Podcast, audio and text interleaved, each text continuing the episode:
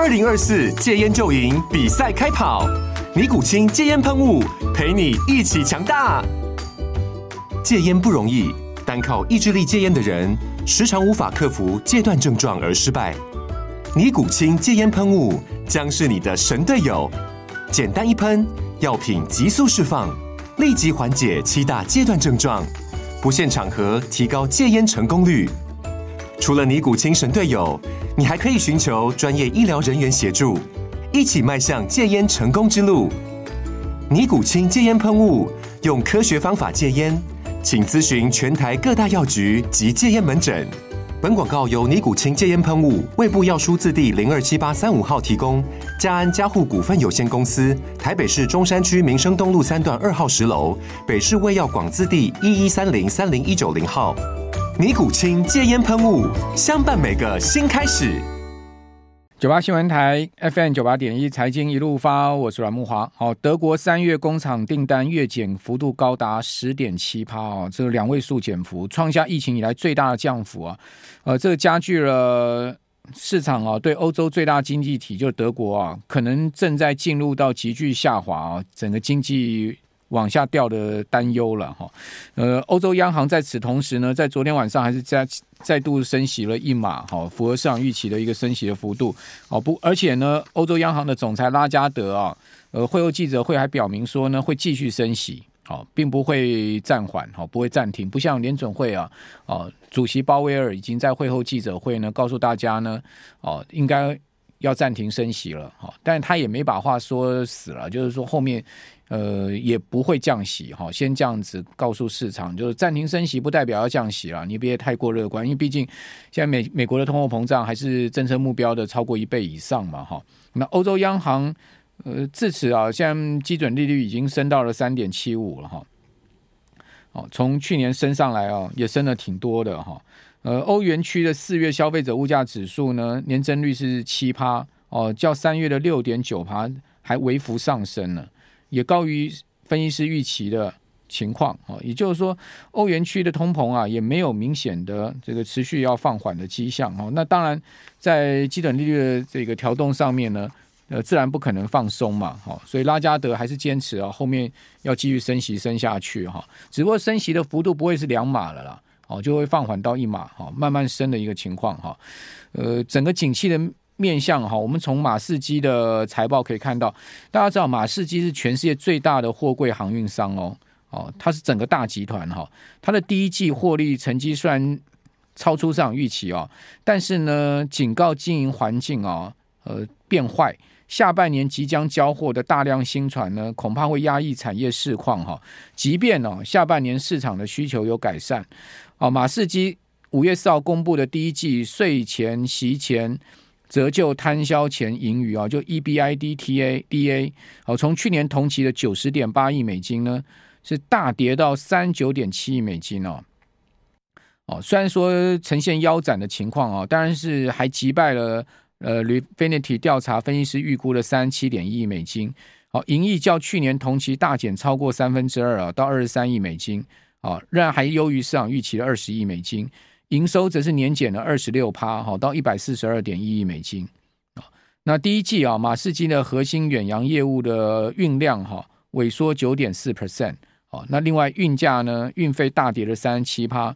哦，马士基的执行长是这样讲啊，他说业界在龙井啊，哦订购了大量的船只啊，会在今年啊到明年交船，哦，这个大量的运力出来啊，恐怕会令产业市场更加恶化。哦，他说呢，船只数量增加。哦，总体经营情况哦，可能难以消化。呃，展望全年，他预测盈利率啊，盈利的情况将介于二十亿到五十亿美金之间呢。啊，呃，第一季应该是一年之中，听清楚哈，最强的一季，一年之中最强一季是第一季，第一季都大幅衰退了，还是最强的一季啊？因为呢，客户将会陆续啊重议长约，好压低费率，哦，全年的 E B I D T。EBITDA 预估值会在八十亿到一百一十亿美金之间不变，并没有呃调降先前的看法哈。但是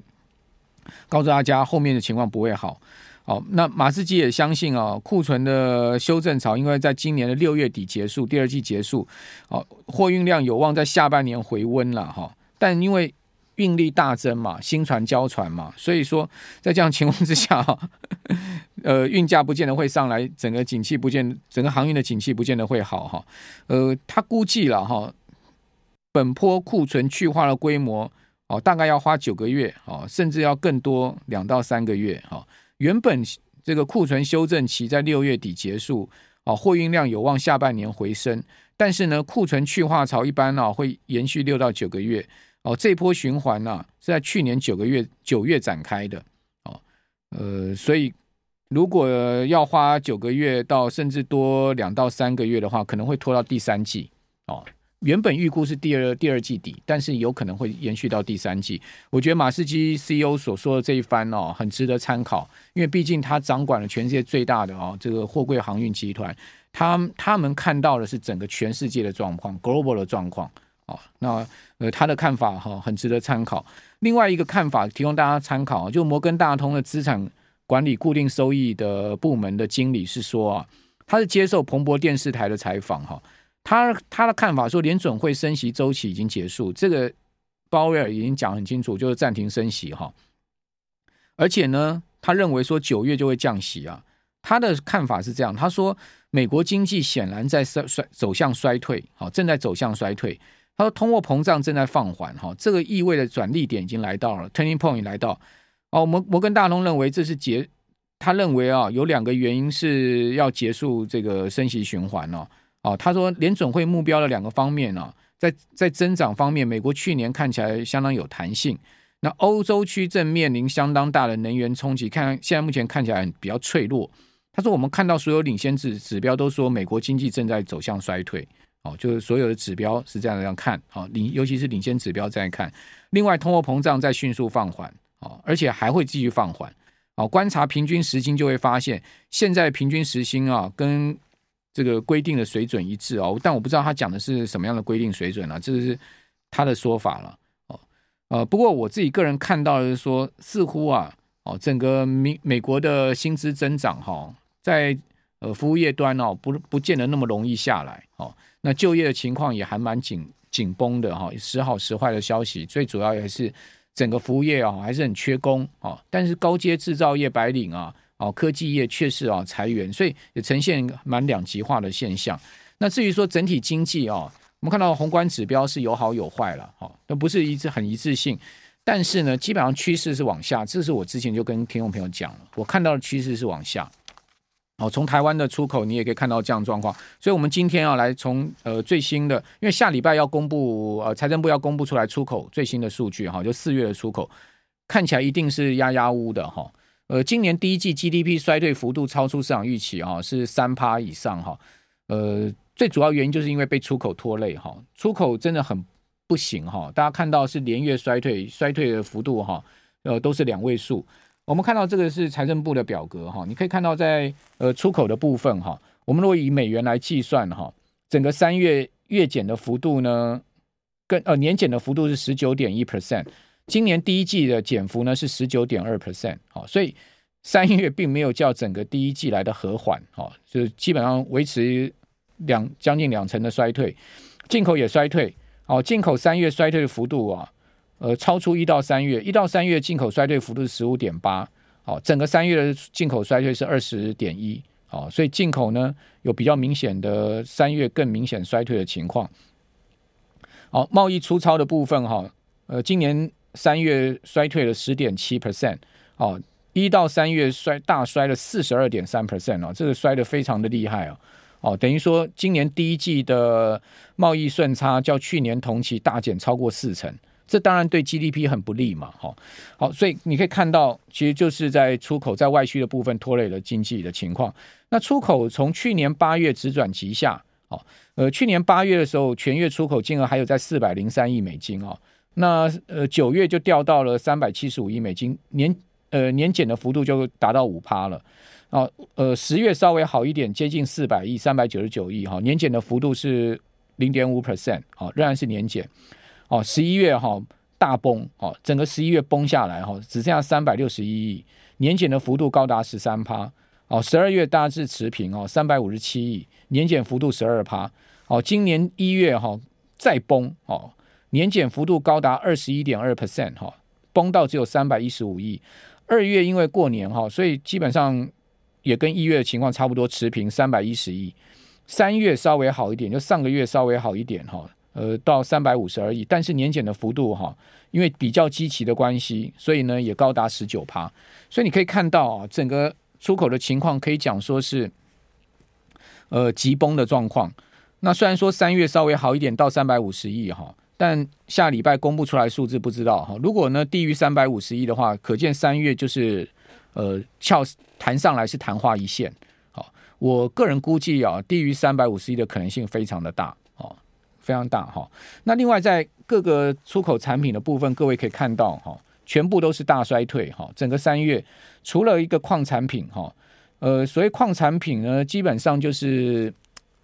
台塑的出口了哦，这个台塑的出口，就是主要就是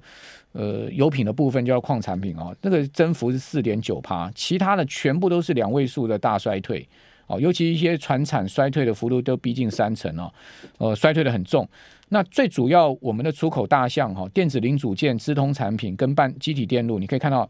整个三月的衰退幅度都都是介于十五趴上下。那今年呃一到三月就第一季啊。呃，我们讲电子零组件、资资通产品，好，还有机体电路，衰退幅度啊，也都是在十一趴到十七趴之间。好，所以最主要我们的出口项目啊，也都不行。好，我们这边先休息一下，等下回到节目现场。九八新闻台 FM 九八点一，财经一路发，我是阮木花。好，那我们来讲一下，因为毕竟这样的一个外需不行，只靠内需的台股行情啊，我们就特别去留留意资金流向。你可以看到最近哈，其实这礼拜就很明显嘛，电子占大盘成交比重哈，大概都压在六成左右啊，甚至有两个交易日不包括今天、昨天、前天是破六成哦，资金大量流向非金电，非金电占呃整个大盘的资金比重大概都四成左右，金融占比就是一趴两趴，好，所以金融也不是主轴哦，金融既跌不下去也涨不动哦，金融就有点僵尸行情哦，所以我觉得那些银行股啊，哦，金融股就有点僵尸行情。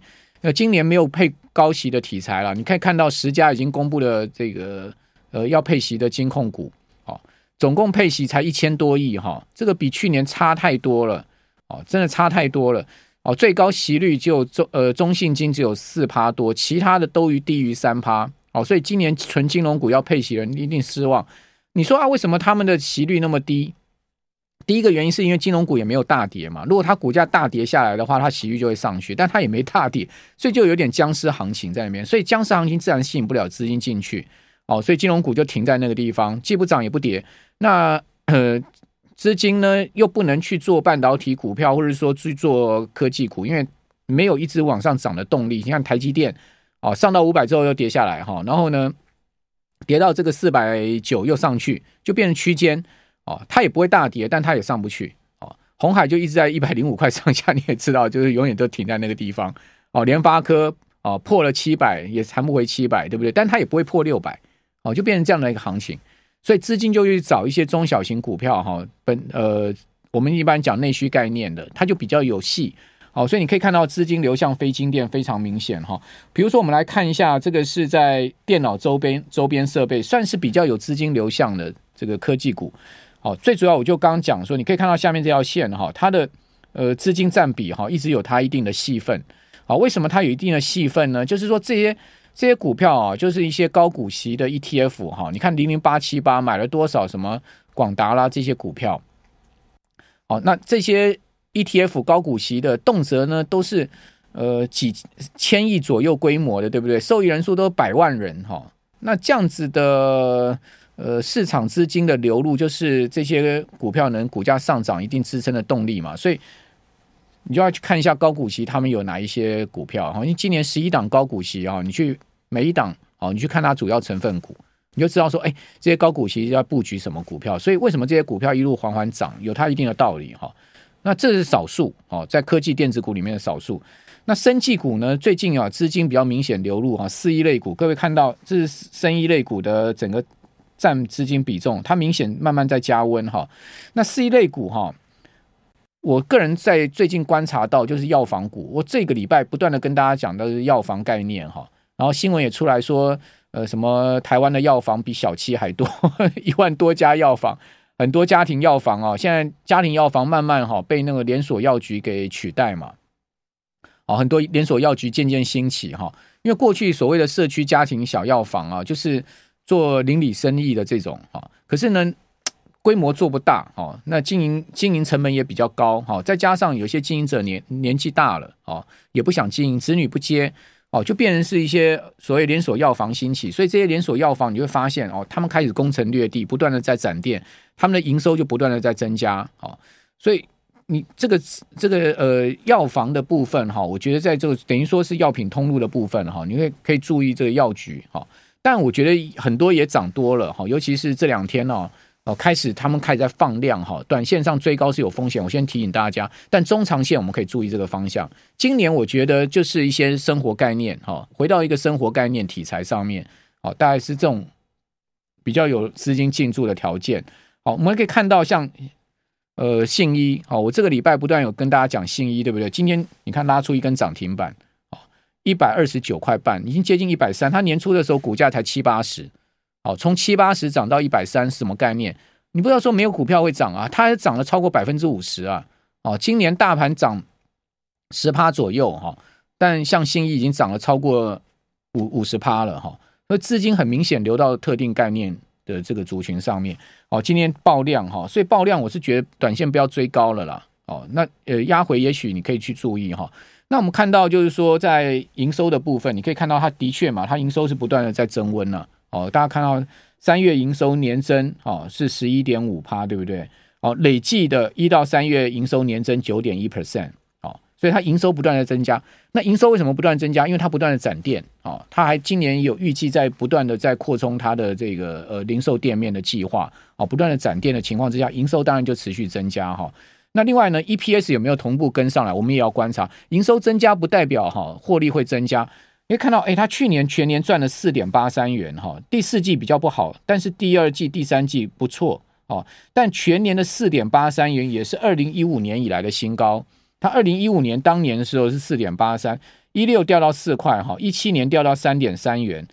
一八年的时候呢是三点七六，哈，大致维持在三块多，哈。二零一九不错，哈，四点七元，二零二零年掉到三点二七，去年前年很差，哈，就一点九七，哦。然后去年就上到四点八三哈，然后另外它的配息政策也不错哈，我觉得它配息都在八成左右哈，盈余分配率在八成。它今年呢要配现金股利二点八五元，股票股利一块哦，那我就比较喜欢有配股的哦，有配一块钱股票股利的哈，代表公司还有企图心哦，会让这个就等于说。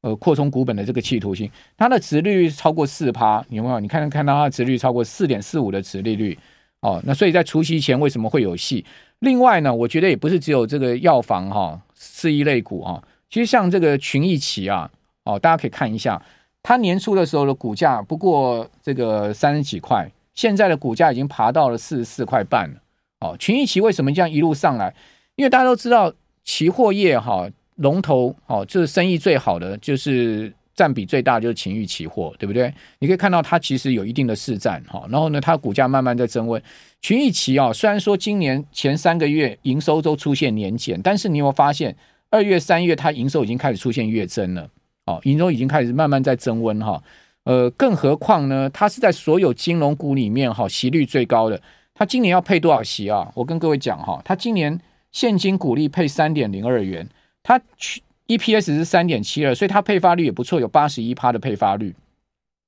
它的殖利率多少呢？它的殖利率将近七趴，哎，七 percent 的殖利率。那你说其他的那种金控殖利率两趴三趴的不到的三趴的，怎么跟它比啊？好，所以自然在除夕前就吸引资金进去，所以你会发现它慢慢都这个股价在推升。所以我我倒觉得大家可以去找一些比较冷僻的啦，就是说我们过去都习惯做半导体股票，都习惯了。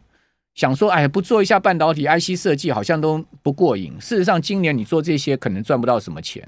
我倒觉得呢，我们今年可能要思考一些这个另辟战场的方向。以上提供大家参考，